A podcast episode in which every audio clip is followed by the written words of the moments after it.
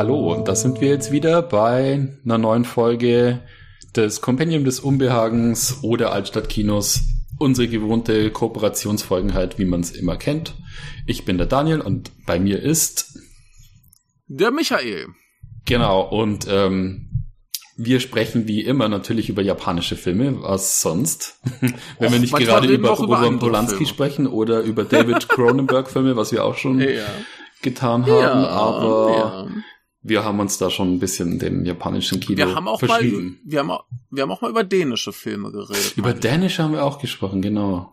Hier äh, Ole Borledal. Genau. Genau, genau.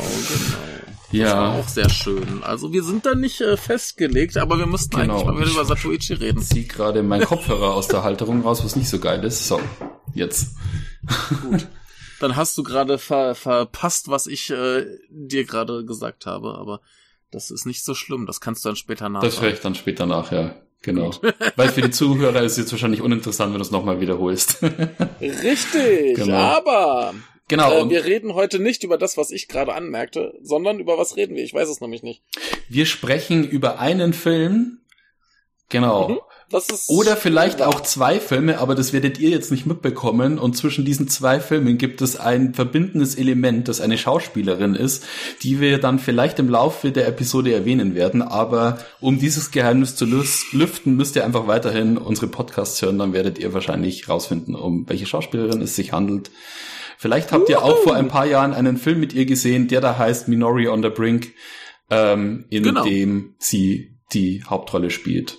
Und äh, in dem die Fall mal die Hauptrolle an, in diesen Filmen, über die wir jetzt dann sprechen, spielt sie nämlich leider nur ein kleines Licht am Seitenrand. Was das ein bisschen schade nicht. ist, aber es macht tatsächlich nichts, nein. Ja. Genau. Und genau. zwar sprechen wir heute über Fatal Frame, was ein absolut furchtbarer Filmtitel ist. Aber. Deswegen heißt er auch eigentlich äh, Null. Genau, eigentlich heißt er äh, Gekijoban Zero. Na, eigentlich heißt er Gekijoban, aber das heißt auch eine Kinoversion, ja. also das ist eigentlich nicht Teil des Titels. Hm. Und da heißt er Re, was Null heißt, und da heißt er Zero, was Null heißt. Also die Doppel-Null. Genau, genau. Ja. Aber Zero the Fatal Movie steht Frame, hier auf Wikipedia übersetzt. Ja, äh, Fatal Frame äh, kennen wir doch. Genau, kennen wir, oder zumindest alle, die so in der PlayStation 2 Ära unterwegs waren und äh, gerne Horrorspiele gezockt haben, nämlich mhm. äh, das, was wir hierzulande Project Zero nennen. Ähm, ja, was ich den schöneren Titel finde, ein bisschen, oder halt dann eben gleich wie im japanischen Original, äh, einfach nur Zero oder Zero. Zero. Ja. Vielleicht. Zero. Zero. Ja, genau. aber ähm, ich, ich habe kurz was anzumerken. Also erstens, wir haben schon diesen komischen Titel Fatal Frame. Mhm. Dann haben wir also offensichtlich eine Videospieladaption, was selten gut geht. Genau. Dann haben wir dieses schreckliche, schreckliche DVD-Cover, was aussieht wie der schlimmste Horrorfilm aller Zeiten. Äh, warum hast du dir ausgesucht, dass wir darüber reden? Also einerseits natürlich, weil ich selber ein ziemlich großer Fan von der Project Zero Reihe war. Äh, dann hatten mhm. wir dazwischen, ich glaube, du hast es erwähnt, dass du ihn gesehen hattest und ähm, genau. wir äh, haben dann auch irgendwie mal erkannt, so, oh, da spielt ja hier unsere ähm, Minori mit, äh, Minori Hagiwara mhm. heißt sie. Genau, mhm. und ähm, du meintest dann, dass der äh, ziemlich äh, an einen Kiyoshi Kurosawa-Film erinnert und äh, Kiyoshi Kurosawa, da sind wir natürlich gleich dabei. Also wenn jemand und? irgendwie alle Kiyoshi Kurosawa-Filme schon gesehen hat und sich denkt, jetzt, jetzt brauche ich noch eine extra Portion, dann äh, kann man sich den gern anschauen, vor allem weil der nämlich von äh, Mari Asato äh, inszeniert worden ist, die bei uns ja auch schon im Podcast vorkam, nämlich als wir vor ein paar Jahren über Under Your Bed gesprochen haben. Und da meintest du, glaube ich, auch schon, dass der sehr wirkt wie in Kiyoshi Kurosawa von der Art her. Ja, was ja daran liegt, dass sie tatsächlich für Kiyoshi Kurosawa gearbeitet genau. hat. Genau. Sie hat's von ihm gelernt. Also insofern, ja, ähm, ja ich habe mir den angesehen, weil er verfügbar war und dachte mir, okay, guckst du mal. Und weil wir eben halt auch mal drüber geredet hatten, aber diese Bilder von der Minori, die wir gefunden haben, die sahen halt schon ganz schön schrecklich aus, weil sie auch in dem Film ganz schön gruselig aussieht. Äh, eher so wie das äh, gruselige Nerdmädchen. Und ähm, Genau, und sie, da war sie auch so noch sehr, sehr jung, also keine Ahnung, ich schätze genau. mal, die genau. war da vielleicht zwölf oder so. Na, eher äh, ein bisschen, vielleicht 15, 16, oder aber so, egal. Ja. Ähm, jedenfalls, ich habe mir den mehr so aus Jux angeguckt und dann stellte ich plötzlich fest, so scheiße, der ist ziemlich gut. Ja, ja. Wie kann das sein? Und dann kam ich eben auch wieder zu der Erkenntnis, dass das hier die Maria Sato ist äh, und der Under Your Bed ja auch ziemlich gut war. Mhm. Und sie hat auch noch ein paar andere Sachen gemacht. Das ist größtenteils, glaube ich, so Horrorkram. Ja, ja. Bei meisten Sachen habe ich aber noch nie gehört. Da ist noch einer bei, der heißt äh, Bilocation oder so. Mhm. Ja, Bilocation. Ähm, der ist auch relativ okay verfügbar, zumindest hier. Einen von den Chu-On-Teilen äh, sehe ich 2009, also irgendein genau. Sequel, Sequel, Sequel, keine Ahnung. Ja, eigentlich eins von diesen Sequels, die man sich dann doch lieber nicht anguckt, weil hm. sie wahrscheinlich nicht gut sind, aber vermutlich. Ja, dann hat sie ja noch äh, hier die Rir Onigoku-Reihe äh, weitergemacht, die, glaube ich, nix mit dem Film von Shion Sono zu tun hat, der eigentlich auch im Japanischen hier der Tag. Mhm. Und das muss irgendwie was anderes sein. Äh, heißt äh, The Chasing World. Da hat sie irgendwie drei Teile von gemacht. Aber äh, ja, die sollte man, glaube ich, generell im Auge behalten, denn die ist ziemlich cool. Mhm. Und das haben wir jetzt dann hier getan. Ähm, und äh, möchtest du mal ein bisschen vom Spiel erzählen? Ich habe es ja nie gespielt. Ach so. Okay. Äh, möchtest du mal ein bisschen vom Spiel erzählen, was das so ist und wahrscheinlich anmerken, dass das im Film nicht kommt? Genau, also im Endeffekt ist die Idee, du hast halt so ein typisches, äh, ja, so, so ein japanisch traditionelles Setting. Also es geht halt äh, um, ganz viel um japanische Geistergeschichten und Legenden und du spielst halt in jedem Teil eigentlich immer äh, ein junges Mädchen oder auch mal wechselseitig mit äh, dem Bruder von ihr und ähm, also die Charaktere wechseln da immer durch und es geht halt immer darum, dass irgendjemand äh, eine Tempelanlage, irgendein altes Haus auffinden muss, um Geister auszutreiben oder verschwundene Familienmitglieder aufzuspüren. Und ähm, wie bekämpft man im Spiel dann diese Geister, die einem da begegnen, mit, mit so einer Peitsche. mit einer Peitsche? Ja, Castlevania. Ja, wie Castlevania, ja. Genau. Nicht? Nee, ähm, daher kommt auch der Titel im Englischen dieses Fatal Frame, weil es eben darum geht, die mit so einer verhexten Kamera, die im Endeffekt sowas ist wie, naja, das was halt bei den Ghostbusters so dieser, äh, dieser, naja, dieser Kasten ist, den die da haben. Ich weiß gar nicht, was der kann, wirklich. Ich, ich, ich glaube, also du, du meinst, wo, wo dann die Geister reingesaugt werden. Genau. Und ich glaube, das hieß einfach immer nur Geisterfalle und ja. äh, tut das, was es halt sagt. ja, äh, Plasmastrahlenkanone war doch das, oder? Was sie da hatten, irgendwie nee, sowas. Ne, die, die hatten diese Strahlenkanone, die womit sie die Geister festhalten genau. konnten. Und da haben sie die Falle drunter geworfen ja, und dann ja. ging so quasi das Tor zur Hölle auf. Der Geist wurde reingesagt und es ging wieder zu. Naja, genau, genau. Das war wie ja. Pokémon. Du musstest den, Ge den Geist erst mal schwächen und dann konntest du ihn einsaugen. Genau. Ja. Also im Prinzip sind Fall. die Ghostbusters nur Pokémon. Ja, genau. Und leider vom Franchise nicht so erfolgreich. Genau. Sie können nicht so viel Merchandise verkaufen. Wahrscheinlich. Nichts, nichts ist so erfolgreich wie Pokémon, ja. außer vielleicht Hello Kitty. Ja, okay. Ja. Hello Kitty wahrscheinlich ganzes Sanrio Sun X Ding, oder? Das ist die mhm. ganze Geschichte hier. Ja. Ja, auf jeden Fall. Ähm, Genau, es geht halt darum, diese Geister mit der Kamera einzufangen oder zu ähm, schädigen. Und ein Spielprinzip davon war eben, dass du äh, quasi relativ mittig den Geist äh, einfängst, weil das Ganze dann in die Ego-Perspektive gewechselt hat und du äh, der Geist sich halt dann auch immer von links nach rechts bewegt. Also du konntest halt dann sozusagen kritische Treffer mit der Kamera landen, und indem du sie eben genau im Fokus hattest. Und das war dann ein Fatal Frame, der eben so eine Art Instant Kill war das klingt nur echt dumm. Kritische Treffer mit der Kamera. Ja. dann hat man einen Fatal Frame. Genau. Genau. Und äh, daher kommt der Titel, aber die äh, ganze Spielereihe ist super atmosphärisch, hat mir auch immer mhm. total gut gefallen und ähm, ich jammer immer noch äh, rum, warum es für die ganzen Next-Gen-Konsolen kein, keine äh, HD-Collection gibt, wo du doch, keine Ahnung, Metal Gear Solid, Devil May Cry, äh, Zone of the Enders hast und diese ganzen großen japanischen Film, äh, Game-Franchises, die alle so ein HD-Remaster erfahren haben, aber ähm, Project Zero, da ist noch viel Anzeige. Das Einzige, auf was ich jetzt hoffe, ist, dass ich, wahrscheinlich werde ich es mir nächsten Monat holen, ist das ähm, äh, Curse of the Black Maiden heißt, glaube ich, der letzte Teil, der für die Wii U ursprünglich rauskam und der ist mittlerweile auch auf der PS4 draußen und Switch. Ja. Und ähm, cool. Genau. Also ich habe da ein bisschen ja. eine Verbindung dazu und äh, das Lustige ist, da, da ich ja jetzt halt auch fotografiemäßig ziemlich äh, stark unterwegs bin, kann ich vielleicht auch noch so ein paar Anmerkungen, wenn wir dann über den Film sprechen, machen, wie wie glaubwürdig gewisse Dinge sind, die uns da im Film gezeigt ja. werden. Aber die Kamera spielt leider auch nicht so eine große Rolle. Das ist mehr nee. einfach nur, um sich auf die Ursprünge zu beziehen. Da. Ja, dann äh, werde ich jetzt mal kurz erklären, worum es in dem Film grob geht. Mhm. Und dann gehen wir ans Eingemachte. Ich glaube, über die Besetzung brauchen wir nicht furchtbar viel erzählen. Die sind, glaube ich, alle nicht so wahnsinnig bekannt. Also hier die eine Hauptrolle, äh, Ayami Nakajo, ihr bekanntester Film ist Fatal Frame.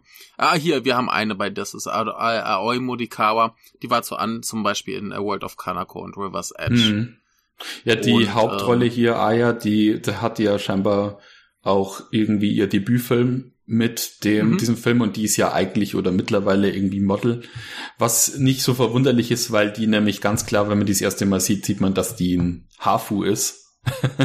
also mhm. halb britisch, halb japanisch und ähm, das macht man ja so meistens in Japan, dann, ja. dann schlägt sie die Modelkarriere ein. Ja, ähm, zwei Leute, die ich noch erwähnen wollen würde, sind äh, Fujiko Kojima und äh, Kodai Asaka äh, die beide in Lesson of the Evil dabei waren und er äh, war auch noch hier in Theater a Love Story, über den wir ja geredet ja, haben. Ja, genau, genau. Genau. Ja, aber ansonsten ist jetzt nicht so wahnsinnig äh, wichtig, wer ja. damit spielt. Ich glaube, die sind weitestgehend relativ unbekannt. Aber ähm, Handlung gibt es. Äh, Japan, äh, Japan typisch sind wir in einer äh, sehr christlichen äh, Mädchenschule in einem Internat, was ich ein äh, famoses Setting immer ja, finde. Ja, ja. Obwohl ich mit Internaten und Christen eigentlich nichts zu tun habe, aber funktioniert immer. Besonders Internate. Und ähm, an dieser Schule geht ein Fluch um, der nur Mädchen betrifft. Äh, wie könnte es auch anders sein? Denn Jungs gibt's ja nicht eigentlich. Genau. Abgesehen von dem äh, leicht äh, behinderten, äh, also tatsächlich, er ist etwas körperlich behindert ja. und geistig ist er auch nicht ganz auf der Höhe. Mhm. Ähm, Sohn der einen Lehrerin, der da quasi als Gärtner tätig ist. Mhm. Und ähm, dieser Fluch besagt, dass wenn du nachts um zwölf das äh, Foto deiner Geliebten küsst, dass dann da Dinge geschehen, dass sie dich auch lieben wird und so weiter. Ähm, es ist ein sehr äh, homosexueller Film, um das mal gleich vorwegzunehmen. Genau, also ähm, man merkt schon, der Film ist schon ein bisschen sexuell aufgeladen an den ein oder anderen Stellen, auf jeden Fall. Und das extrem. extrem. Und das hat mich tatsächlich ein bisschen dran erinnert, dass äh, ähm, also ich bin ja ein großer Fan von Suspiria und Dario Argento. Mhm. Und mhm. ähm, Argento hat sich ja damals dafür entschieden, eigentlich äh, den Film eben mit erwachsenen Schauspielerinnen zu machen, weil mhm. er wusste, dass das Szenen vorkommen, die man ihm dann international vielleicht irgendwie krumm nehmen würde, wenn er da irgendwelche Minderjährigen ja. dazu zeigen würde. Äh, dieser Film macht's einfach. ne, das, das, das Ding ist ja auch, also wenn wir jetzt sagen, das ist alles sehr sexuell, ja, angedeutet. es wird ja nichts Anzügliches genau, gezeigt. Genau. Sie sind ja immer alle vollständig in ihren Schuluniformen bekleidet. Ja, ja. Du siehst nichts Anzügliches. Das Schlu äh, in Häkchen Schlimmste, was passiert, ist eine Kussszene. Genau, genau. Und da wird dann auch wunderbar kommentiert. Da geht es darum, dass demonstriert werden soll, dass sie nicht böse ist und kein Dämon oder so. Yeah. Und dann wird sie eben genau. äh, geküsst und dann heißt es so, schau, sie ist ein ganz normaler Mensch. Und das dann in Zusammenhang mit dieser äh, ja. angedeuteten Homosexualität. Ähm, Finde ich da ein ganz hübsches Statement. Also der, der Film bezieht da ganz klar Position, dass das was Normales ist und dass man, wenn man dagegen was äh, hat, äh, dass man dann der Böse ist, auch wenn sie dann zum Schluss so ein bisschen Rückzieher machen. Mhm. Aber äh, so das, die allgemeine Aussage, die passt schon. ja, das ist genau. schon sehr gut. Aber äh, da kommen wir dann später im Detail zu. Jedenfalls aber man muss eben, schon sagen, ja. also das größte, das größte Plus, das der Film hat, denke ich, ist einfach auch, wie er aussieht. Also der Film sieht wunderschön ja, da, aus. Da, komm, da kommen wir gleich noch zu. Moment, lass, lass mich gerade noch die, die Handlung Gut, kurz dann, beenden, ja. dann können wir da darum reden. Ähm, und zwar äh, haben wir eben diesen Fluch und plötzlich verschwinden Mädchen und äh, Dinge geschehen und äh, die eine Hauptrolle, Aya, versteckt sich in ihrem Zimmer und jetzt kommt ständig ihr Geist und äh, will von dem Fluch befreit werden. Mhm. Und äh, dann können wir jetzt nämlich wunderbar zu dem kommen, was du gerade ansprachst. Der Film sieht ganz, ganz toll aus. Genau. Und das ist auch das, was, was mich durch die erste Hälfte rettet. Genau, genau. Denn die erste Hälfte ist tatsächlich nur, diese Dinge passieren, ohne dass überhaupt irgendwer die Ambition hätte, dem auf den Grund zu gehen oder irgendwas damit zu ja, machen. Ja, ja. Es verschwinden einfach Mädchen. Das Schlimme ist einfach, äh, oder was ist das Schlimme, das Gute ist, in dem Fall, man wird tatsächlich, wenn man jetzt auch erstmal mit dem Film nichts anfangen kann, großartig, mhm. aber dass man, dadurch, dass man weiß, dass es sich um eine Videospielverfilmung handelt, mhm. siehst du es erstmal und denkst dir, das sieht ungewöhnlich großartig aus für eine Videospielverfilmung. Also die meisten Videospielverfilmungen sehen halt einfach nicht so gut aus, ähm, mhm. wenn du jetzt mal die Resident Evil Verfilmungen vielleicht außen vor mhm. lässt, aber mhm. meistens sieht das Ganze nicht gut aus. Also gerade alles, was aus Japan kommt und in die Richtung Live-Action-Verfilmung geht, sieht halt meistens äh, so aus, dass man viel Geld damit machen kann, aber es mhm. relativ billig gehalten wird und ähm, mhm. ich weiß jetzt auch nicht, was das Budget von dem Film war, aber er finde ich, es, äh, schafft es einfach groß artig super organisch auszusehen. Also mhm. es sieht nicht ähm, extrem künstlich aus, was du oft ähm, bei mhm. diesen Verfilmungen hast, sondern die versuchen schon irgendwie das alles in diesem Vintage-Film-Look zu halten und das gelingt ihm auch. Also wenn man nicht wüsste, dass der Film von 2014 ist, könnte man auch denken, er ist irgendwie ähnlich so wie äh, frühe Kurosawa, Kiyoshi Kurosawa-Filme irgendwann mhm. zehn Jahre vorher entstanden oder so. Also könnte man sich durchaus ja. ausmalen. Ähm, ja. Genau, und man muss dazu auch sagen, dass natürlich alle Menschen, die in dem Film vorkommen, unglaublich attraktiv sind. Also es gibt, glaube ich, keinen einzigen Menschen, der in dem Film irgendwie. Also ich meine, sogar der sogar der behinderte Gärtner von, äh, also der der, der Bruder aus. sieht halt auch äh, aus wie ein Model. Ja, ja. Äh, das ist schon, das ja, ist schon lustig. Also allein für den Eye Candy kann man sich den Film äh, anschauen, wird da nicht enttäuscht auf dem Gebiet. Äh, handlungstechnisch, man muss so sagen, okay, wir müssen, also wir werden wahrscheinlich spoilern. Auf jeden Fall. Und das Fall ist ein ähm, Hinweis, denke ich, weil es ist nicht schlimm, aber es ist, glaube ich, schon ein Aspekt, den man beachten sollte, weil der Film lebt schon, finde ich, von zwei, drei Twists and Turns, die der Film hat. Also man okay. denkt sich immer wieder mal so, okay, so könnte es gewesen sein und dann legt er mhm. oft dann noch, also legt er dann später noch eins drauf und zeigt uns dann doch wieder was anderes, dass wir dann halt sehen, okay, es war doch okay. ein bisschen anders. Also ähm, erst erstmal noch kurz eingeworfen zu den wahnsinnig schönen Menschen. Das klingt jetzt natürlich ein bisschen fragwürdig, wenn wenn wir alten Männer hier sagen, diese äh, Highschool-Mädchen sind äh, wahnsinnig schön, aber sie sind es nur. Ja, ja, eben. Das, hat auch, ist ja so. das ist auch ganz jenseits irgendwelches sexuellen, das sind einfach schöne Menschen. Ja, ja. Und das, das ist sehr auffallend, dass die Minori ähm, eigentlich fast noch die unattraktivste ist. Sie hat halt noch diese, diesen schlimmen Haarschnitt und diese Brille auf. Und ganz lustig ist, ja, sie hatte auch die, noch so einen kurzen Hals, ne, in dem Film. Ja, ja. Irgendwie. Also sie, sie, sie sieht ganz merkwürdig ja, aus ja. und sie, sie will idle werden und das finde ich super. Ähm, und äh, der Stil, das alles, sagst du schon, das sieht aus wie Kiyoshi Kurosawa, aber die Hochglanzversion. Ja, ja bei ihm wäre das alles nicht so poliert. Genau, genau. Ne, also das ist hier schon schon die Hochglanz-Model-Version von Kiyoshi Kurosawa. Ja. Aber der ganze Film ist halt auch tonal eher wie seine Filme. Das heißt, wir haben keine großen Schreckeffekte mhm. oder so, sondern es, es ist eher so eine so eine Gruselstimmung. Es ist kein kein Horrorfilm, nichts ja. super spannendes. Es ist ein Gruselfilm. Genau. Ein Gruselgeisterfilm und ähm, wo du meintest, so das mit den Twists und so weiter, das sehe ich halt ganz anders. Ich finde den Film so maßlos vorhersehbar, dass es eigentlich keine Rolle spielt, wie da aufgelöst wird. Das, das interessiert mich bei dem Film auch gar nicht. Das ich hatte auch sind nicht keine großen nicht viel O- und A-Momente, ja. Nee, ich, ich hatte auch nicht viel Interesse an der Handlung. Hm. Deswegen sage ich auch so, diese erste Hälfte, wo eigentlich keinerlei Handlung passiert, außer dass halt ähm, Dinge geschehen, um die sich niemand so recht kümmert. Hm. Ähm, also erst in der zweiten Hälfte, dass wirklich die Handlung in die Puschen kommt. Äh, dass das interessiert überhaupt nicht, weil du einfach da sitzt und dir eben die schönen Menschen in dem schönen Licht, in dem schönen Set anschaust. Und ähm, ich glaube aber, der Film war schon sehr, sehr kostengünstig, denn was ist denn da, was teuer sein könnte? Hm. Du hast das Haus, du hast quasi keine Spezialeffekte, also nahezu keine. Nahezu keiner. Und da hast, hast du hier irgendwelche äh, minderjährigen Schauspielerinnen, die wahrscheinlich alle sehr, sehr günstig waren. Ja, ja.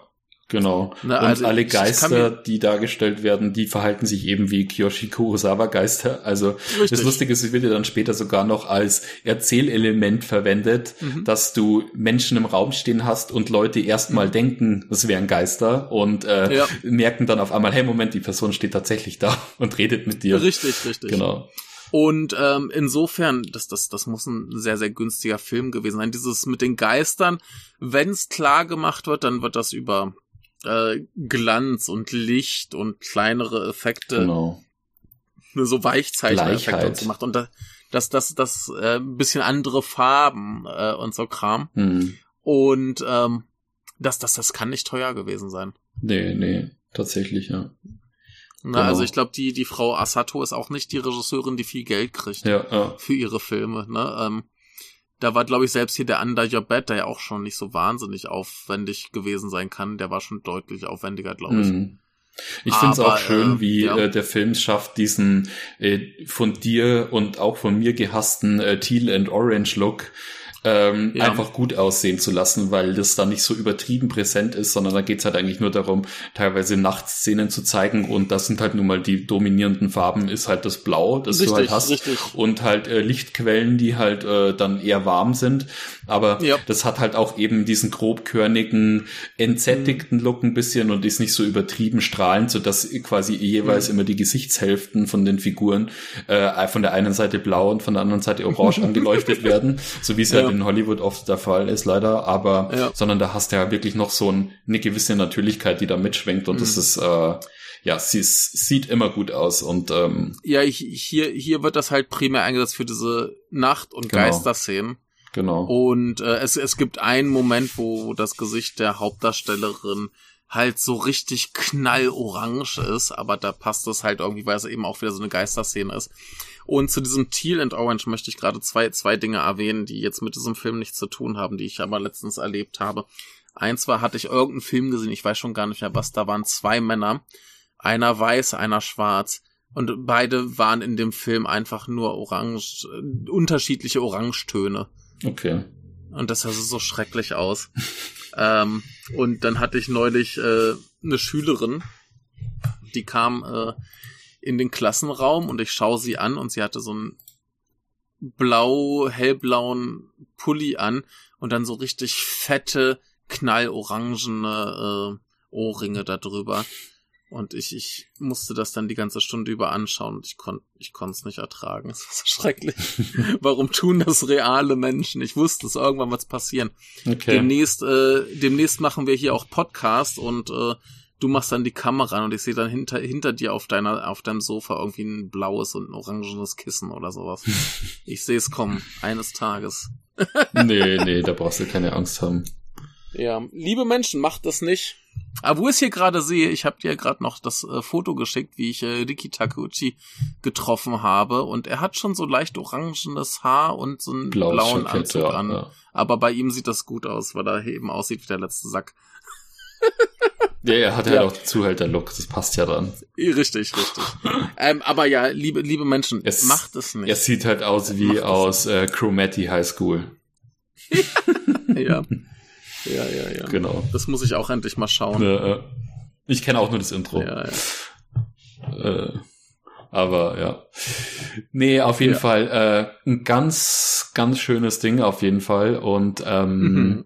Das Lustige ist, dass äh, natürlich hast du trotzdem in der Story wieder dein typisches japanisches äh, Le- Horrorlegenden einmal eins. Mhm. Also was du auf jeden Fall immer brauchst, sind äh, meistens äh, meistens sind oft Frauen betroffen. Also wenn es um Geister geht, dann sind die ja in der Regel oft äh, meistens weiblich.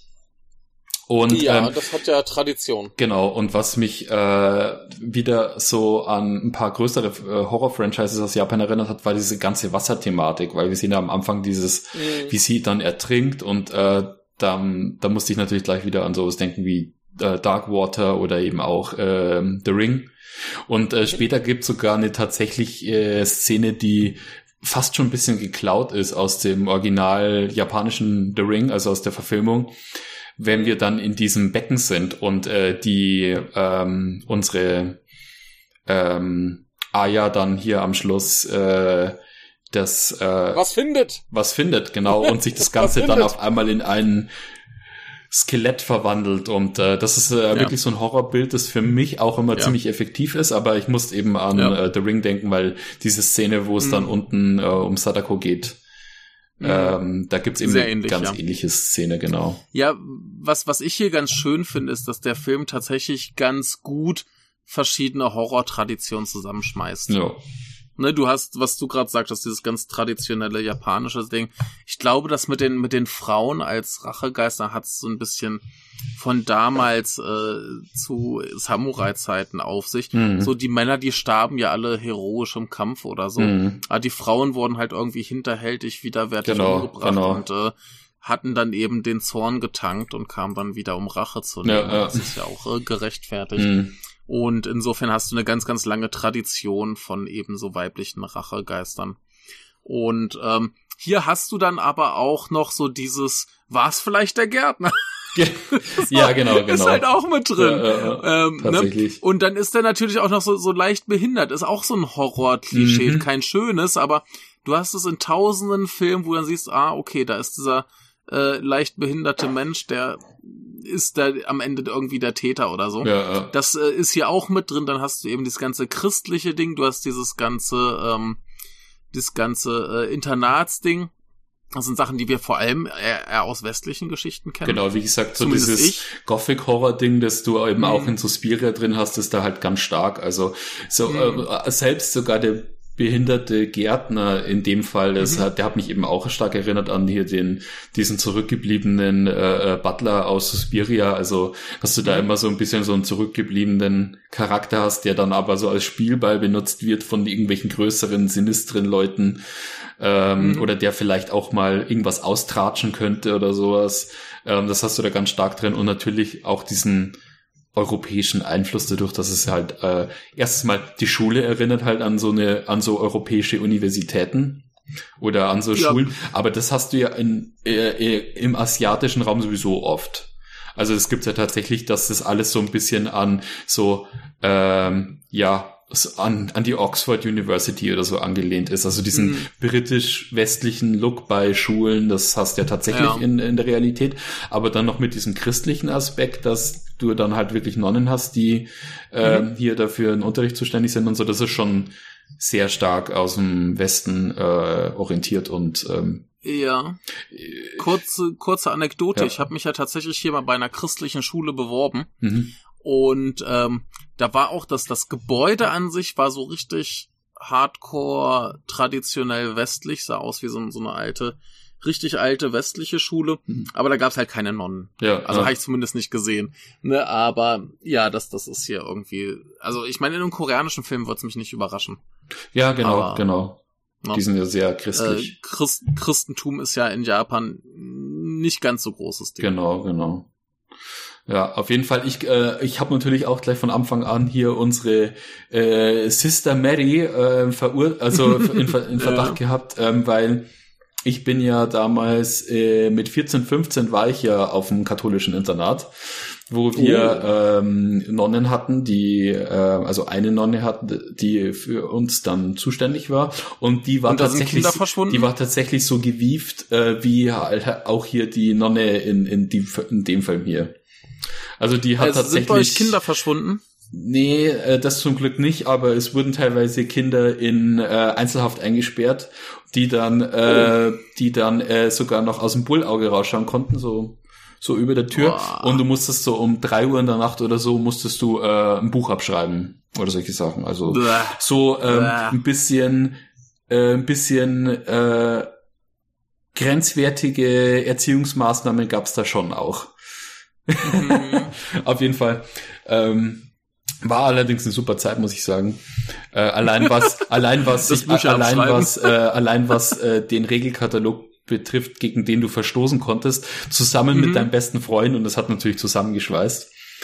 Ja, ja, ähm, ja. Das ist auch so ein Ding, das ist ganz, ganz kurzer Einwurf, das ist so ein Ding, was ich hier manchmal von meinen äh, Schülerinnen und Schülern erzählt bekomme. Äh, ich ich frage die manchmal, was die so von diesen krassen japanischen Schulregeln halten. Mhm. Und die sagen auch mal, ist geil, weil dann dagegen verstoßen kannst. Ja, ja. ja, ja. nee, ist aber tatsächlich so diesen Abenteuer-Aspekt, den du gerade mhm. in so einem jungen Alter hast, dadurch, dass du mhm. einen Haufen irgendwie sinnlos äh, erscheinenden, äh, aufgezwungenen Regeln hast, gegen die du verstoßen kannst, ist tatsächlich irgendwie so ein Faktor. Ähm, ja, ist spannend. Mhm. Wenn man natürlich brav mitspielt, dann macht's keinen Spaß dann äh, glaube ich schon, dass das äh, ne, äh, dass das der Horror dann ist als Kind. Naja, auf jeden Fall ähm, fand ich das halt ganz lustig. Äh, genau. Äh, wen wir noch nicht erwähnt hatten, war, glaube ich, unsere hier ähm, ehemalige Absolventin von dieser Schule, die doch dann später vorkommt, die da, ja. äh, kommt, die dann, äh, die wirklich äh, aussieht wie aus so einer Gothic Lolita Bibel aus dieser aus diesem ja. Magazin damals. Ähm, genau, fand äh, fand fand fand fand sie hier auch ganz nett, wo ich habe mit ihr den Film geschaut und die sie war nämlich damals mhm. ja auch ganz viel in dieser äh, Szene unterwegs. Ja, äh, diesen typischen das, Baby the Stars Shine Bright Look hatte die ja. ja. Ja, aber aber ich muss schon sagen, sie sie ist ja dann irgendwann mal ohne ihr Kostüm. Genau. Und das sieht, das sieht schon viel besser aus als mit dem Kostüm. Ja, es ist halt einfach dann der Altersunterschied. Äh, also äh, zumindest ja, ja. wenn, also die ist ja auch hier im Film deutlich über 30 oder was. Ja, sie, sie ist dem Ganzen eigentlich schon ganz schön entwachsen. Genau, genau. Aber es ist halt lustig, weil dadurch wirkt sie halt irgendwie so mhm. nett verschoben. Und, ja, das, das ähm, ist ja auch äh, durchaus äh, real, dass halt äh, manche Leute auf diesen Trends hängen bleiben. Ja, ja. genau. Das stimmt. Naja. ja, ich meine, sollen sie machen, wenn es den Spaß macht. Ne? Ja, ja. Ist ja auch, ist ja auch nicht schlimm, aber bei ihr sieht man schon, okay, ja, die äh, hat sich, glaube ich, ein anderes Leben erhofft, als sie tatsächlich hat. genau. Das Lustige ja. ist, dass sie dann halt auch noch äh, in diesem, was ist ja beim Bestattungsunternehmen arbeitet sie ja dann, glaube ich, noch, oder? Ist sie ist doch dann für diese Fotos zuständig, für diese äh, für die Fotos von den. Naja, sie, sie, ihre Familie hatte ein Fotostudio. Genau. Und das läuft aber nicht mehr so richtig. Und ähm, sie ist ja dann in der einen Szene, sieht aus wie irgendwie Fabrikarbeiter. Sie hat ja noch diesen, diesen weißen, ja, so quasi äh, so Fabrikarbeiteranzug an. Und dann meinte sie, äh, dass sie auch noch Überreste vom Kombini hat. Ich nehme an, die macht einfach so ein paar Nebenjobs. Hm. Ja, ja genau. Irgendwie sowas. Aber ja. Ja. Und ihr Sohn ist natürlich noch wichtig, der mhm. den Fatal Frame macht. Genau, er macht den Fatal Frame. Der ähm, läuft nämlich rum und fotografiert Geister. Genau, der, er rennt nämlich rum äh, mit einer äh, zweiäugigen Spiegelreflexkamera, die man damals benutzt mhm. hat für Mittelformataufnahmen. Deswegen sieht man auch immer, wenn man im Film die, diesen Bildausschnitt sieht, wo man durch seinen mhm. Sucher schaut, ist das eigentlich äh, nicht korrekt, muss ich da sagen, als alter Kameranerd, weil dieses Format nämlich damals immer ähm, quadratisch war. Mhm. Und ähm, ja, aber nichtsdestotrotz, äh, genau, im, ich habe es vergessen, wie die Kamera auch genannt wird im Spiel. Das wird hier, glaube ich, im Film nie ernannt. Und zwar ist es die Kamera Obscura, die dann immer der Charakter irgendwann findet um mit der dann äh, rumzulaufen und hier die Geister zu verbannen. Und ja, die ist, die ist halt so ein bisschen, man, man sieht halt schon, die ist ein bisschen äh, so auf, ja, auf diesen ähm, altertümlichen Look getrimmt, äh, wo dann irgendwelche Schriftzeichen drauf sind und das Ganze sieht halt aus wie ein äh, ein Kamera gewordenes Ouija-Board. So ein bisschen. Ja, ja, ja. Also generell diese Kameras, da, da tauchen ja noch irgendwie zwei, drei Kameras dann in dem Studio auf. Ja. In dem, in dem Film, dass das sieht nicht aus wie, wie Kameras, die man benutzt. Genau, genau. Das sieht einfach aus wie also irgendwelche Artefakte so und äh, ja. ja. ja. Ist großartig, finde ich gut. Find ich, ich finde das auch super. Der Junge wird ja irgendwann von so ein paar anderen Jungs äh, gemobbt. Mhm und so, die sind dann so, ja, du gehst doch immer zu dieser Mädchenschule Fotos machen, zeig mal her hier die Bikini-Bilder. So, nee, ich äh, fotografiere nur Geister und dann sehen sie da so langweilige Bilder von irgendwelchen Häusern und so Kram und sind total angepisst und machen hinterher, ja, gib uns Bikini-Bilder. Ja, ja, genau. genau. Super. Also, schreckliche Jungs, aber ich finde das gut, dass, dass sie da so enttäuscht sind, dass er, dass er kein lüsterner Perversling ist. Mhm. Der ist ja gleich noch zu jung für. Ja. ja. Ja, aber wollen, wollen wir mal so ein bisschen über die erste Hälfte noch ein bisschen unbefangen reden. Mhm, genau. Denn die, die ist halt ein bisschen komisch, wie ich sagte. Also mich hat's da locker über die Hälfte getragen, dass es eben alles schön ist und dass die Menschen ja. schön sind und dass ja. schöne Dinge passieren und skurrile Dinge passieren. Aber viel ist ja erstmal nicht los. Wir kriegen halt so ein bisschen vorgestellt, dass da wohl irgendwann mal irgendwer ertrunken ist. Mhm. Und wir kriegen vorgestellt, dass diese Schülerin Aya sich in ihrem Zimmer versteckt. Und dann eben diese Mädchen, die offensichtlich alle irgendwie aufeinander stehen, was aber alles irgendwie enttäuschte Liebe ist, weil dann doch wieder die äh, erhoffte Partnerin auf Aya steht und so weiter. Das ist alles sehr traurig und dann versuchen sie alle sich gegenseitig äh, glücklich zu machen, weil sie sich so lieben. Genau. Und nach und nach äh, küssen aber mehr Mädchen das äh, Foto, was irgendwer von Aya fand und äh, werden verflucht und dann taucht sie öfter mal auf und kommt dann ganz erotisch angefahren und sagt so, hey, erlöse mich von meinem Fluch. Mm, mm, genau.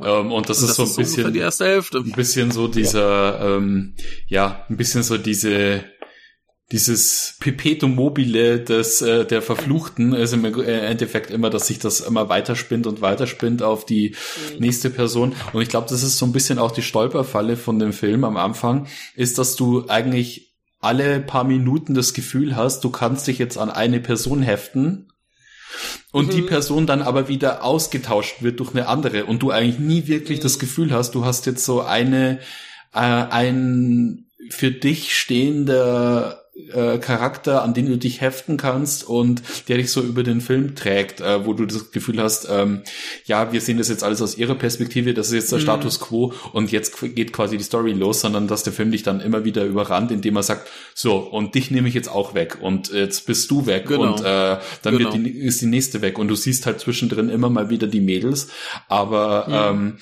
denkst eigentlich ständig, das sind irgendwelche Randfiguren und die werden dann mhm. immer mal wieder für einen kurzen Moment zur Hauptperson und ja. werden dann wieder abgelöst vom Dennison.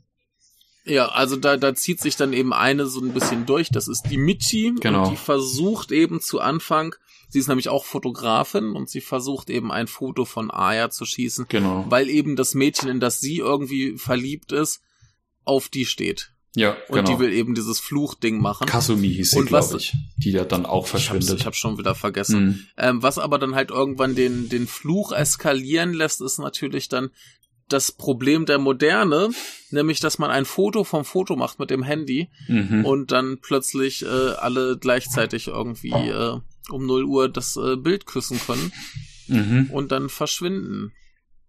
Und, genau.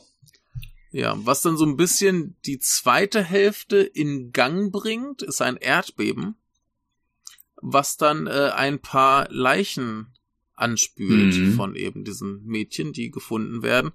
Und äh, plötzlich kommt dann eben auch Aya aus ihrem Zimmer mhm. und sagt zu der Michi, ey, wir müssen das jetzt mal angehen, wir müssen uns da mal drum kümmern. Und das ist eigentlich ein Punkt, wenn man so nach dem klassischen Hollywood-Drehbuch ABC oder äh, Rettet die Katze gehen, dann wäre das eigentlich der Punkt so nach einer halben Stunde, wo der zweite Akt losgeht. Hm. Also 20 bis 30 Minuten, da geht der zweite Akt los. Die Leute sind gezwungen, jetzt irgendwie sich auf das Abenteuer zu begeben. Und das passiert hier zur Hälfte des Films. Ja, ja. Das ist total grotesk. Ja, ja, genau. Ähm, Vor allem, du denkst dir die ganze großartig. Zeit, ähm, äh, dass sie es da wirklich so lang, naja, dass die so lang einfach nichts von äh, ihr Preis gegeben haben, sondern die da einfach mhm. die ganze Zeit in diesem Zimmer sitzt, weil sie mhm. ja diesen Traum hat, ähm, in dem sie sich quasi selbst sieht. Ja. Und dadurch total verstört ist. Und ja, ähm, ja auf, aber und dann fängt eben genau dieser Part an, äh, wo wir dann wo Leute, die zuvor Aya immer als Geist gesehen hatten, sie dann auf einmal in der Realität sehen und dann äh, ständig ja. denken, ähm, sie wäre ein Geist und ähm, ja, aber sie steht halt jetzt wirklich da und versucht halt dieses ja. diesem Geheimnis nachzugehen. Da, da gibt's ja diese diese geile Szene, die halt eigentlich gedoppelt ist, dass hier äh, gerade Englischunterricht läuft und ähm, die Tür steht offen genau. und Michi schaut zur Tür raus und bei der er beim ersten Mal, wo diese Szene kommt, äh, kommt dann halt der Geist, der Aya-Geist, äh, kommt dann zu ihr an und sagt halt, äh, ne, erlöse mhm. mich von mhm. diesem Fluch. Mhm. Und beim zweiten Mal steht die dann da wirklich und sagt so, ey, komm mal her, komm mal her. Ja, ja. Wir müssen da was machen. Ja, genau. Und das ist einfach super. Und sie, sie sitzt dann halt und begreift's nicht so, ey, das ist jetzt die echte. Ja, ja. Ne? Und äh, finde ich ganz super. Und kurz vorher, kurz bevor die echte auftaucht, gibt's ja auch noch so eine grandiose Szene, wo Michi einfach schon die Schnauze voll hat von dem ganzen Scheiß, irgendwie draußen die Straße langläuft und einfach nur noch schreit, ey Scheiße, jetzt hol mich doch endlich auch, ich hab keinen Bock mehr. Hm. Und äh, der Geist läuft so neben ihr her, wie so ein Stalker. Finde ich ganz großartig, ja, die Szene. Ja, genau. Ja.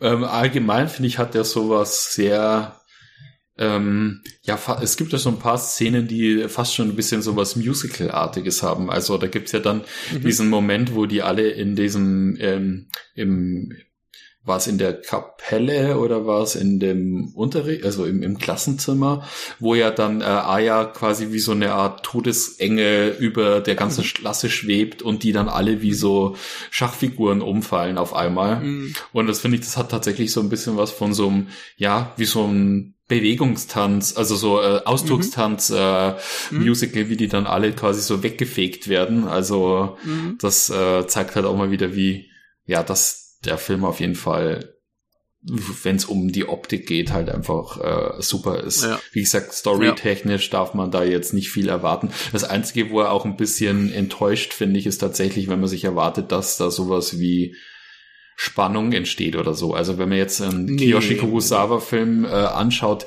der hat's auf jeden Fall viel besser drauf, wenn es darum geht, mal in einer Szene zu verweilen, um da wirklich mhm. Spannung aufzubauen.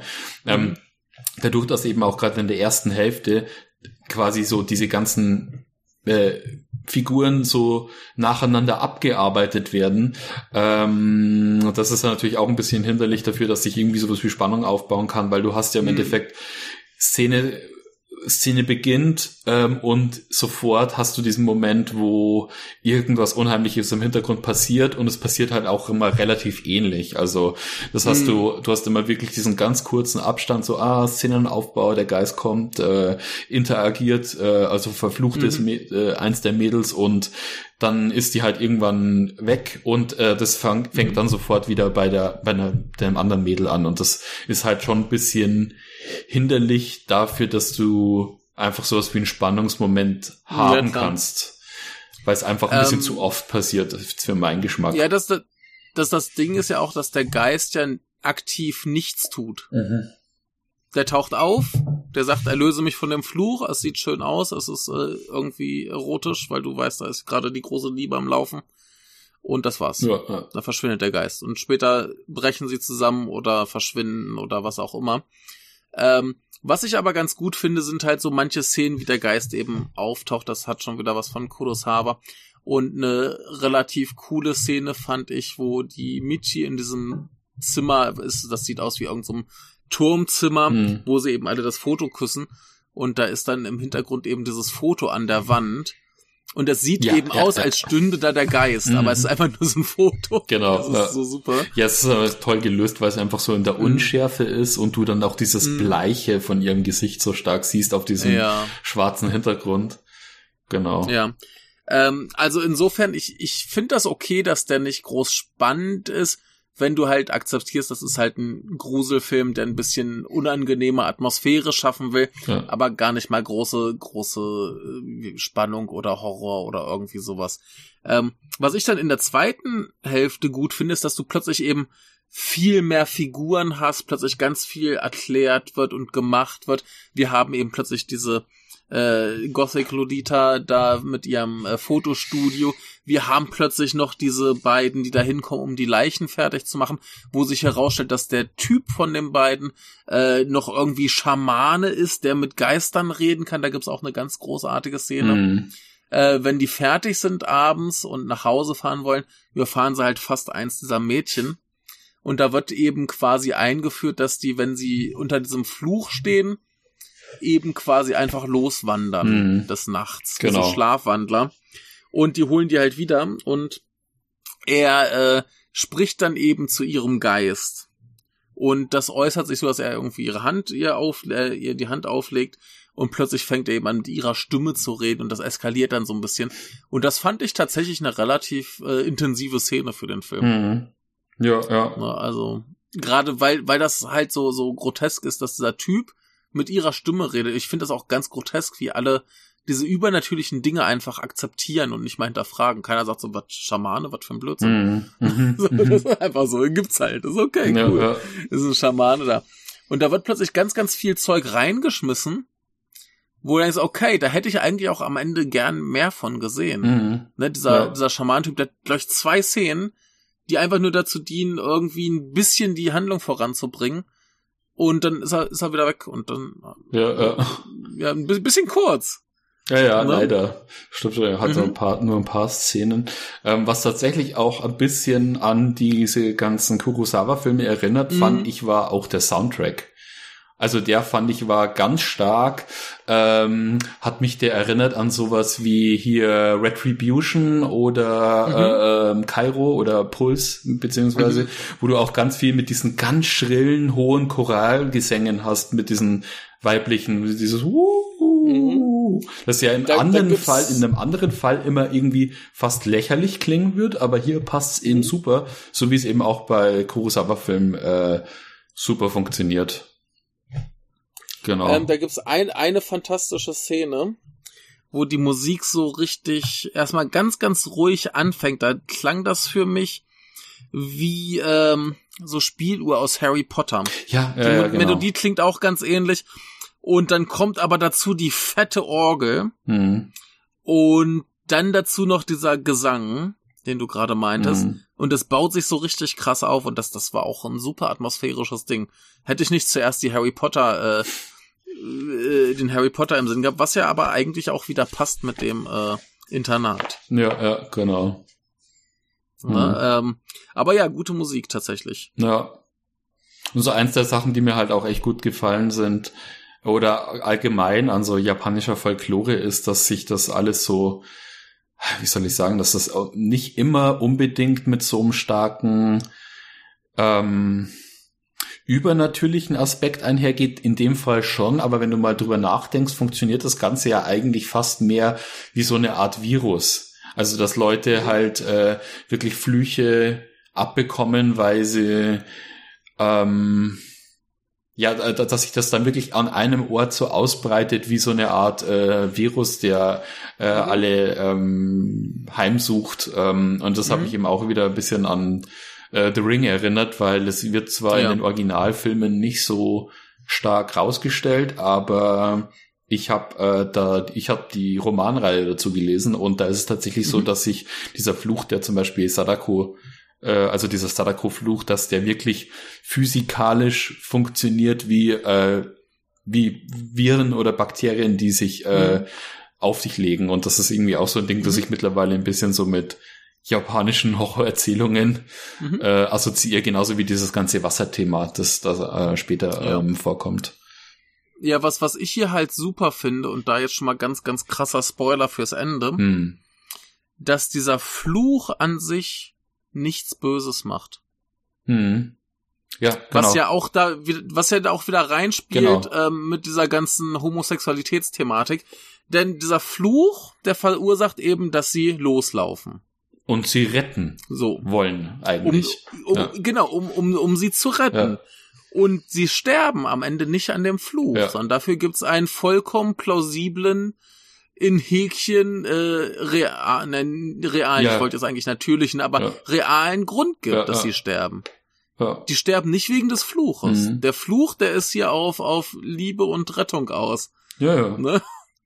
genau. und äh, ich finde das auch ganz, ganz schön, wie dieser Fluch ähm, begründet wird. Und dann müssen wir den jetzt, glaube ich, auch mal erklären. Hm, Ähm, und zwar ist das Ding, dass da eben in so einem Wasserspeicher ein Mädchen ertränkt wurde. Warum es ertränkt wurde, können wir später noch klären. hm, Ähm, und das ruft jetzt quasi nach Hilfe. genau. Ne? Und dieser Fluch äh, wurde aber auch damit aufgeladen, dass da vorher ein See war, wo eben diese ganzen lesbischen Paare, die eben nicht akzeptiert wurden, hingegangen sind, um sich umzubringen. Ja, genau. Und vorher sind sie immer noch äh, in dieses Fotostudio gegangen, um eben Fotos zu machen. Also dieses Fotostudio ist so eine Art äh, Kathe Kathedrale der äh, Homosexualität, wo äh, eben Unmengen Fotos von lesbischen Paaren hängen. Das hängt natürlich dann Und- auch super damit zusammen, dass, also da macht halt dann auch das ganze Setting, dass wir uns jetzt hier in so einer christlichen Mhm. Schule befinden, halt total Sinn, Mhm. weil es ja Richtig. eben da so einen starken Moralkodex gibt. Dafür Ja, muss es, müsste es jetzt eben- nicht unbedingt mal in der, in der, in der christlichen äh, Schule sein. Es könnte auch ein anderer Moralkodex sein, aber Klar, naja, aber es ist halt ein ja. sehr, sehr starker, einerseits ist es ein sehr starker Moralkodex, Genau. andererseits fährst du eben Haufen Mädchen zusammen, Ja. die pubertieren Genau. und irgendwie äh, ne? ja. Dinge tun wollen. Und ähm, dadurch, dass die sich eben umgebracht haben, ist anscheinend dieses Wasser dort äh, durchtränkt. Haha, Wasser ist durchtränkt. Was ein Witz. Ähm, durchtränkt von eben dieser Liebe der Paare. Hm. Und das verursacht dann mit diesen, diesen ähm, äh, Fluch. Hm. Und das ist eigentlich ähm, ja Ein toller Fluch, ne? ja. ein toller Ja. Fluch. Also ich meine, der, der führt halt immer noch zu schlimmen Dingen, so mehr oder minder, aber ja, aber nur das- das ist halt- das ist halt Person Schreckliches. anwesend ist. Ja. Genau, genau. Und ähm, dann, warum sieht der Geist aus wie Aya? Möchtest du es mal erklären? Ja, also es ist so, dass sie quasi eine Zwillingsschwester hat, die Maya heißt, Aya und Maya. Schon schlimm. ja, ich muss schon ein bisschen lachen, als ich äh, Aya, Maya. Und äh, als die beiden ankommen, ähm, genau, und es gab halt da diese Oberschwester, die äh, ihre war es ihre Freundin oder ihre eigene Schwester, die damals quasi in diesem See Äh, ertrinkt? das war ihre Geliebte. ihre das war Geliebte, ihre. genau so Nee, das, das, das Ding, das Ding war ja, die Oberschwester, Ja. die ist halt auch auf einem dieser Fotos der Paare in dem Fotostudio Mhm. und sie ist eben mit ihrer damaligen Geliebten in dieses in diesen Wassertank da gegangen und sie wollten sich töten Mhm. und sie war zu feige. Ja, ja, genau. Sie hat überlebt und Ja. ihre Freundin ist dann da gestorben. Genau, und ähm, da hat hier, also Franzi musste auch total lachen, als dann Mhm. dieses äh, Reveal kam, wie es da, also was, was der Grund war für sie, die andere Zwillingsschwester, also Maya quasi dann da hineinzustoßen, ähm, war, dass sie gesagt hat, ja, sie wollte halt einfach, dass, dass ihre äh, Geliebte eine Spielgefährtin hat im Jenseits. Das ist so schrecklich. Ich, ich finde das auch schlimm. Sie, sie nimmt ja dann die beiden Mädchen Ja, da ja. auf. Die, die sind ja adoptiert. Und dann sagt sie, eine von euch beiden wird hier leben und ein gutes Leben Mhm. haben. Und die andere muss aber sterben. Ja. Äh, wollt ihr euch das aussuchen oder soll ich das machen? Hm. Und dann sagt eben die Maya, ja, komm, ich bin die Ältere. Ja. Nimm mich. Ja. Und dann das erste, was die macht, ist, die packt die und schmeißt die da Ja, rein. ja, eben, normalerweise wäre so die, die, die typische, das typische Ding wäre dann, dass sie quasi sagt so, okay, du bist diejenige, die sich jetzt geopfert hätte, jetzt so jetzt nämlich die andere, um quasi so ein bisschen, um, um zu zeigen, genau, oh, oh, genau, um, zu- um, zu, um zu zeigen quasi, ja, du bist scheinbar moralisch, ähm, Mhm. du bist moralisch ähm, die bessere Person, ähm, opferbereiter und jetzt dann nehme ich halt die andere, sondern so, okay, alles klar, dann ist der Deal jetzt äh, besiegelt und äh, zack, rein geht's mit dir. Jo, jo. Äh, schrecklich. ganz, ganz schrecklich. Ja. Und wir, wir haben ja vorher immer bei der Aya, sie, sie, sie hat das ja vor lauter Trauma alles verdrängt. und weiß halt, da ist irgendwann mal ein Mädchen ertrunken und sie konnte nichts tun. Wir sehen immer diese Szene, wie sie versucht, die Hand zu greifen. Und in dieser Rückblende sehen wir dann aber, dass die, dass die Oberschwester ihr die Hand wegreißt. Hm. Ja, ne? ja, Dass sie, dass sie vielleicht hätte helfen können, genau. aber sie gehindert wurde. ja, ja. Und das ist, das ist auch nochmal so, so ein Ding, so, so Trauma und das ganze Ding, was das mit deiner Psyche macht und äh, ja, ja. Aber das ist der, der. Grund, warum ich vorhin am Anfang erwähnt hatte, dass es schon so ein paar Twists und Turns gibt, in dem Sinn, Mhm. dass du in der Mitte irgendwie, also wenn man erfährt, dass quasi hier unsere Schwester Mary äh, die ganzen Mädchen äh, im Fluss ertränkt, um ähm, Mhm. damit quasi das Geheimnis gewahrt wird, äh, man ja das Gefühl hat oder für zumindest für ein paar Minuten, das wird dann relativ schnell aufgelöst, äh, du dir ja denkst, dass äh, hier ihr Bruder derjenige ist, der es tatsächlich gemacht hat, weil sie ja äh, unterbewusst die Schuld ihm quasi äh, Mhm. zuschiebt, dass sie sagt so, ja, was hast du denn, wa- was, äh, nicht, dass du wieder äh, Mist machst und ähm, äh, in Wahrheit ist ja die, also die spätere Wahrheit, die ja dann gelüftet wird, ist ja dann doch eine andere, aber zumindest Ja, denkst das- du dir ganz was- kurz, es war doch tatsächlich er. Was mich halt ein bisschen verwirrt hat, ist, er geht ja dahin und wirft jeden Tag Blumen rein. Genau. Weil er weiß, da ist irgendwie ein totes Mädchen, Mhm. Um ihr zu gedenken. Ja. Und er weiß, wie das Mädchen aussieht. Denn er weiß, wenn jetzt die Aya da rumläuft, dann glaubt er, oh mein Gott, die ist da wieder rausgekommen. Genau, genau. Und schmeißt dann Aya halt da rein. Mhm. Mhm. Und ich, ich, ich, äh, mir hat sich nicht erschlossen, wieso er das weiß. Oder kann er einfach den Geist sehen? Ist das vielleicht seine äh, Begabung als äh, psychisch ähm, Mm, behinderte mm, Person? Ich weiß es mhm. nicht. Ja, stimmt, es gibt Ähm, eigentlich keinen Beweis, dass er das irgendwann gesehen hat. Ja. Genau, genau. Ähm, und ja, es ist, es ist sehr, sehr merkwürdig. Und irgendwie, ähm, ja, wie gesagt, seine Schwester bringt ja dann die ganzen Mädchen um, die da hingehen und das eventuell entdecken könnten. Ne? Und äh, sie ist im Prinzip die ganze, äh, die Mörderin, aber warum, warum tötet sie ihn dann auch noch letztendlich? Also sie lässt ihn ja kläglich ersaufen. Mhm. Oder hat sie sich da dann entschlossen, so, ey, ich will sterben und dann kümmert sich niemand um ihn, also nehme ich ihn gleich mit? Oder? Ja, ja, genau, Ich hab's genau. nicht ganz verstanden. Das sieht ja auch total lächerlich aus, als diese Szene passiert, weil die ja da eigentlich nur den Abhang irgendwie runterkullert und dann Mhm. mit ihm dann zusammen in dem Wasser liegt, ähm, in diesem Fluss liegt und du denkst dir so, was ist da jetzt passiert, bitteschön? Also, Ja, also er, er, er rutscht halt ab und Genau. fällt rein. Ne? Genau er hat ja auch sowas, ja. dieses, dieses schlimme Bein, kann nicht richtig gehen. Und sie will ihn dann retten Mhm. und geht hinterher. Und dann kommen aber auch irgendwie andere Leute um die Ecke, die gerade auf der Suche Genau. nach dem Mädchen und sind. sie denkt so, jetzt ist das, das, Kind- das, das äh, Kind Ja. in den Brunnen gefallen, haha. Genau, und äh, ersaufen. jetzt ähm, verabschieden wir uns beide. Was, was, was für mich aber ein bisschen unplausibel wirkte, war, äh, diese Leute waren eigentlich so dicht dran, wie konnten sie das nicht sehen? Mhm, mhm. War ein bisschen unschlüssig, aber egal, wir müssen da jetzt nicht auf Kleinigkeiten rumreiten. Ja. Ist halt so, dass die dann da äh, beide gestorben sind.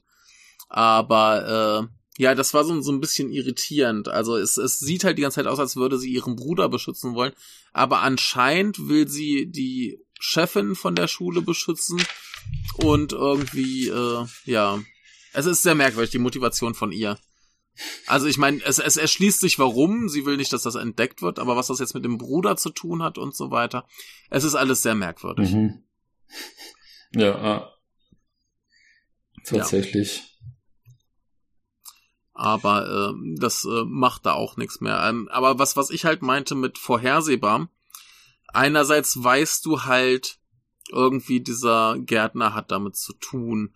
Du weißt in dem Moment, ah, da ist die Aya und da ist ein Geist, der genauso aussieht wie sie. Das muss ihre Zwillingsschwester sein. Ja, genau. Ne, so, so Sachen. Also, das, da, da ist schon ganz viel, wenn es dann rauskommt, denkst du dir, ja klar, natürlich ist das so. Hm. Das Einzige, was es für mich ein bisschen, ähm, bisschen äh, aufgewertet hat, ist halt so dieses, wir schmeißen alles zusammen. Wir haben die, die äh, Chefin von dem Laden und die Chefin von so Internaten ist ja Hm. meistens, hat meistens Dreck am Stecken. Wir haben den Gärtner, der irgendwie Dreck am Stecken ja, hat. ja. Wir haben dann auch noch den realen Fluch. Hm. Ne, denn, also diese, diese, diese Schwester würde auch niemanden umbringen, würde der Fluch nicht existieren, der die Mädchen dann unbewusst dahin laufen lässt. Mhm. Ja, ja. Ne? Und äh, das macht's dann schon wieder ein bisschen interessanter, dass du halt, normalerweise hättest du eine dieser Sachen als Lösung.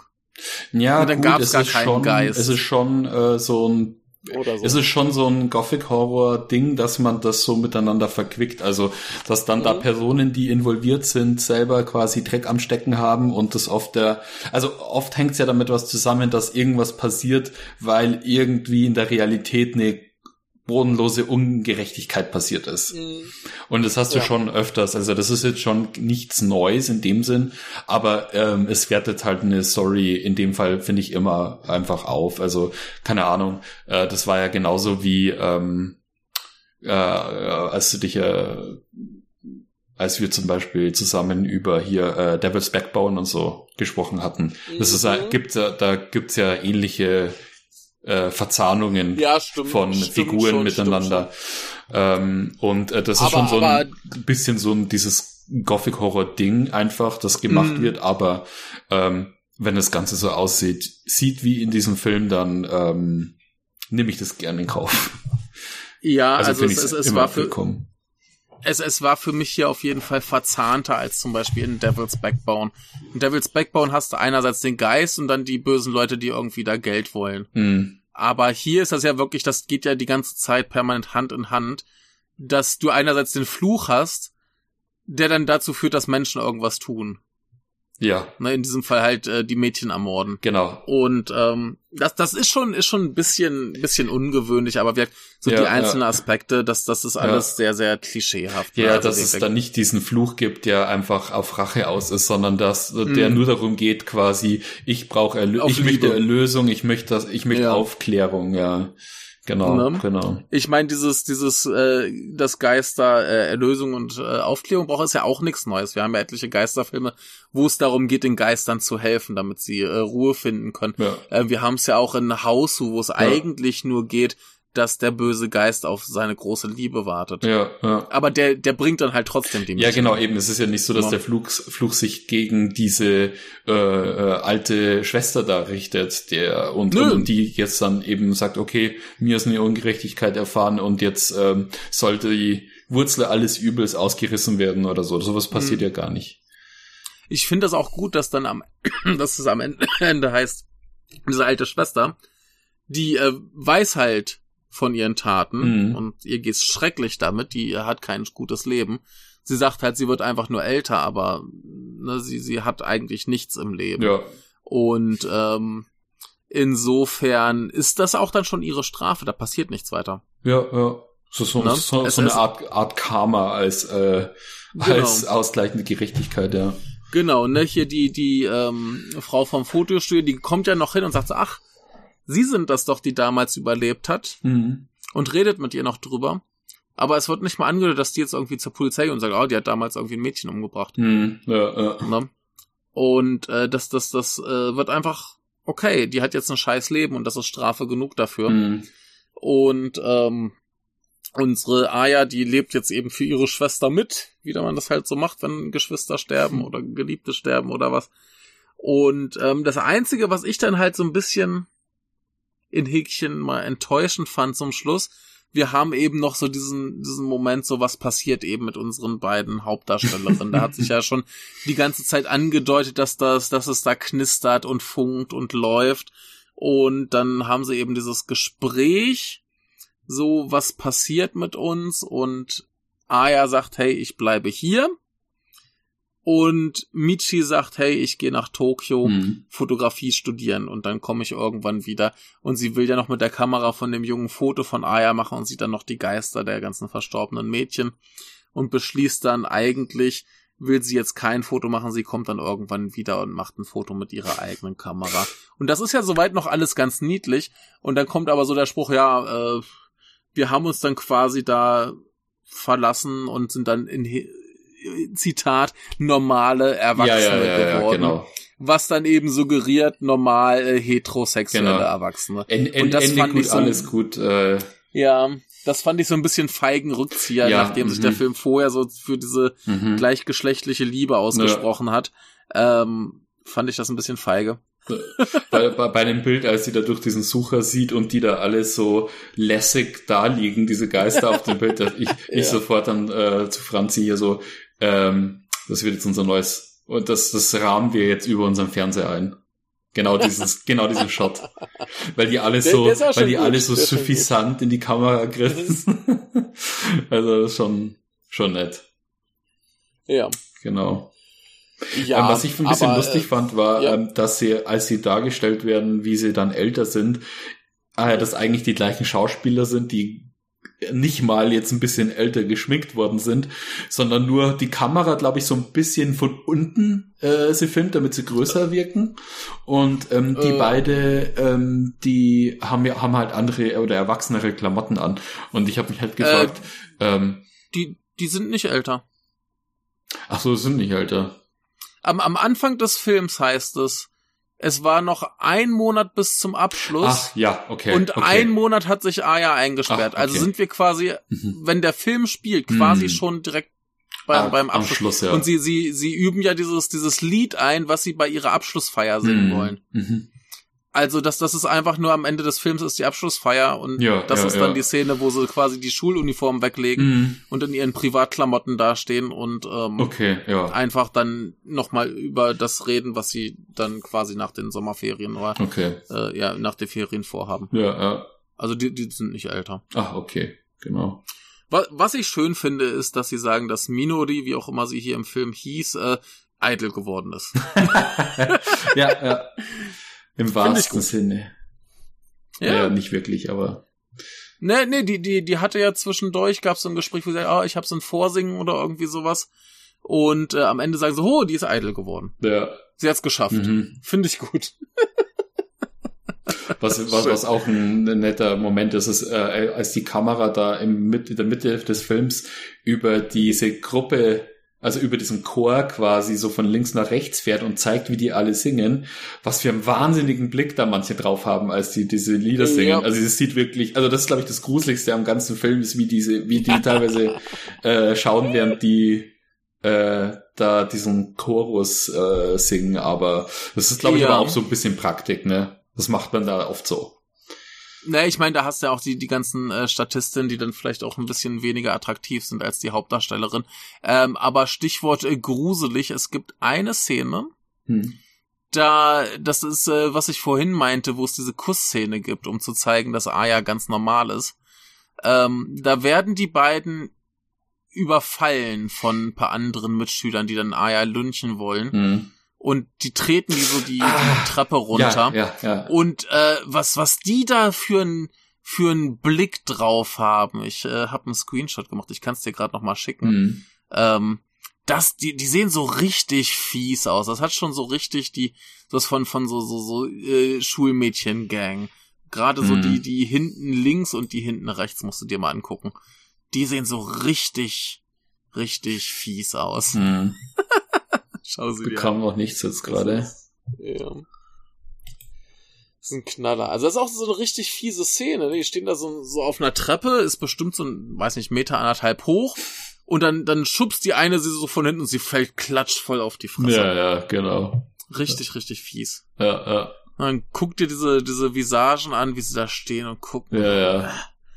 Du Abfall. Aha. Also das war, das war schon hart. Ja, das stimmt, ja. Naja. Ne, die Menschen sind die schlimmste, äh, das schlimmste Monster. ja. Ja. Ja, nee, genau. aber ja, äh, so, so ein paar Statistinnen, die haben schon so, so Gesichter. Das ist schon, das ist schon nicht ganz so freundlich.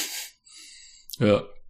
Ich finde ja. ja. auch hier unsere äh, Minori Hagiwara, die hat ja auch immer so, also in dem Film nicht, aber ansonsten mhm. eignet die sich natürlich schon immer als diejenige, die so ein bisschen kratzbürstig ist von der Art her. Das finde ich schon gut, ja, dass sie hier die Hauptrolle dann spielt in Minori on the Brink. Also ja, ja, ja, ähm, das passt schon. Der beste Film der ja. Nippon Connection 2020 was?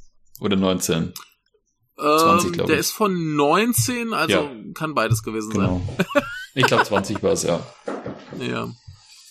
Ähm, ja, aber äh, sie ist sowieso immer ganz cool. Ich habe mittlerweile auch noch ein paar Filme von ihr gesehen. Zum Beispiel hatte ich ähm, letztes Jahr im Kino eingesehen, der heißt äh, Over the Town auf Englisch, Hm. wo sie eine, äh, was war sie? War, war sie die Filmregisseurin? Ich weiß es gerade gar nicht mehr. Also sie hatte auch eine nette kleine Rolle und ähm, sie ist auch in einem Film, der heißt Underdog, den muss ich unbedingt sehen. Das Mhm. ist wohl auch so ein, so ein äh, äh, fünfstündiger Boxfilm Oh, okay. aufgeteilt auf zwei, ein bisschen wie hier damals Boxfilm äh, Wilderness.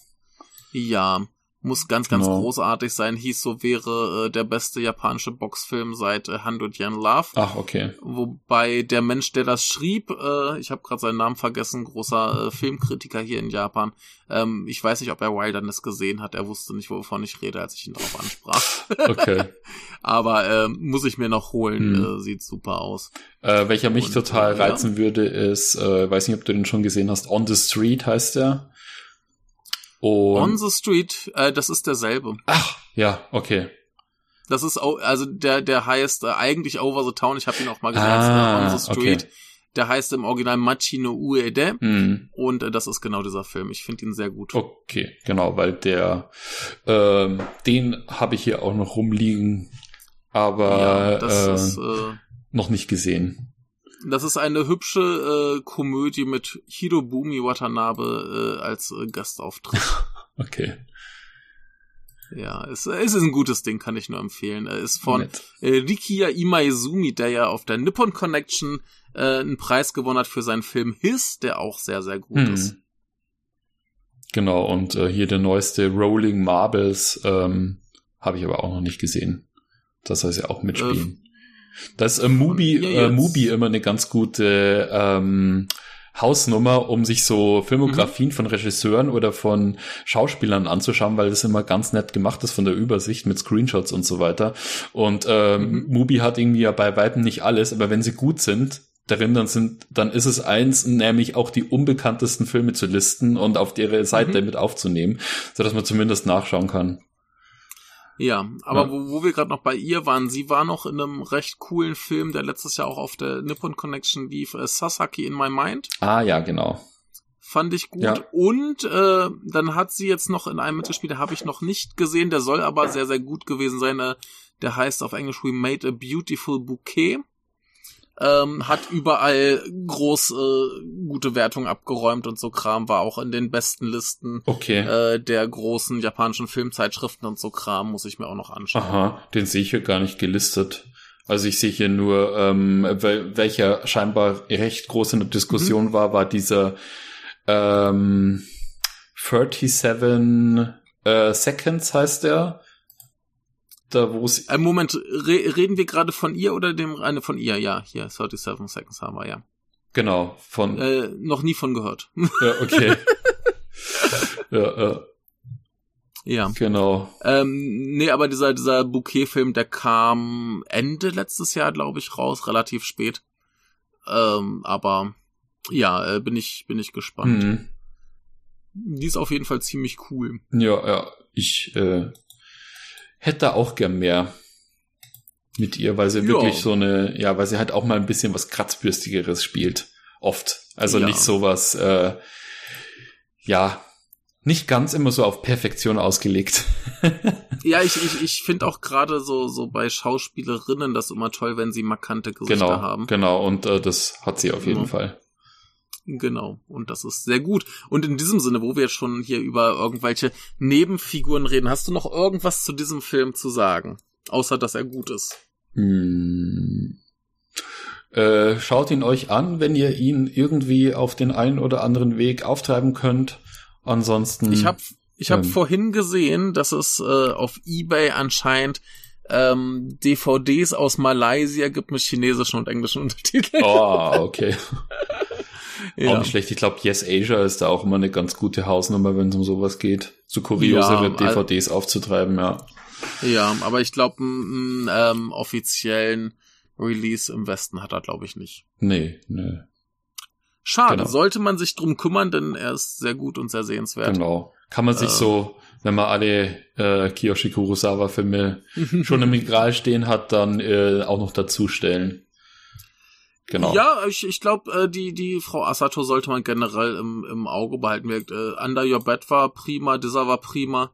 Ich werde mir auf jeden Fall noch diesen By Location anschauen.